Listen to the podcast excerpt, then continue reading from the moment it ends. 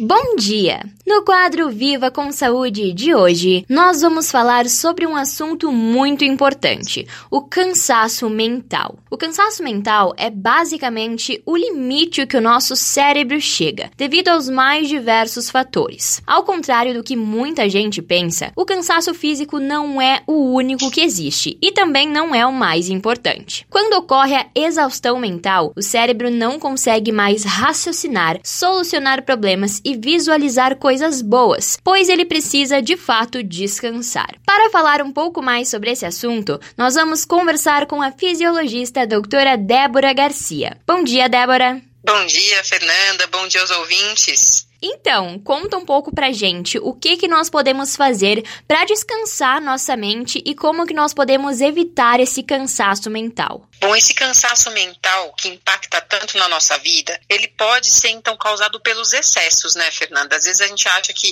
apenas o trabalho pode levar a isso, ou seja, só os adultos teriam esse cansaço, mas ele também é causado pelo excesso de estudo. Então, rotinas cansativas, que não é um dia cansativo, são semanas cansativas, podem nos levar a essa fadiga mental, seja de trabalho ou de estudo.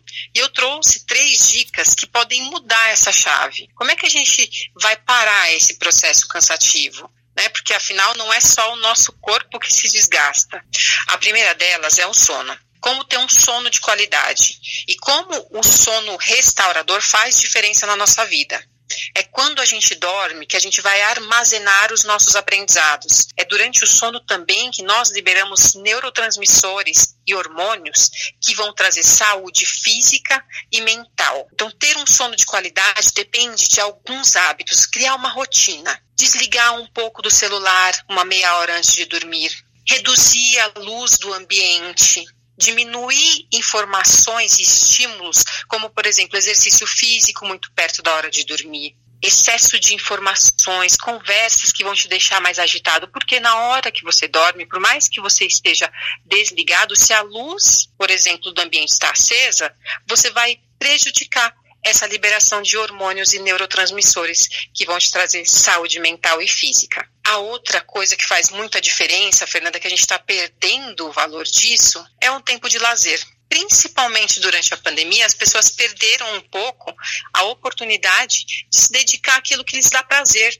A gente hoje só dá atenção às nossas obrigações, à família, à casa, ao trabalho, aos estudos. E o tempo que você tem para fazer o que você gosta é o que vai renovar a sua mente, é o que vai tirar um pouco o excesso de cansaço. Você vai focar a sua atenção em outras coisas. E o terceiro, que não tem como fugir dele, é uma alimentação mais saudável.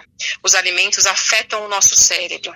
Então, reduzir a quantidade de açúcar e carboidratos simples, alimentos industrializados, vão trazer uma consequência direta nessa fadiga mental. Comer mais legumes, vegetais, frutas, leguminosas e, se preciso, procurar até um nutricionista. Dar valor e atenção para o que a gente se alimenta vai impactar na nossa mente também. Perfeito, então, muito obrigada pelas tuas dicas e pela tua participação, Débora. Obrigada, Fernanda. Esse foi o Viva com Saúde de hoje, da Central de Conteúdo do Grupo RS com Fernanda Tomás.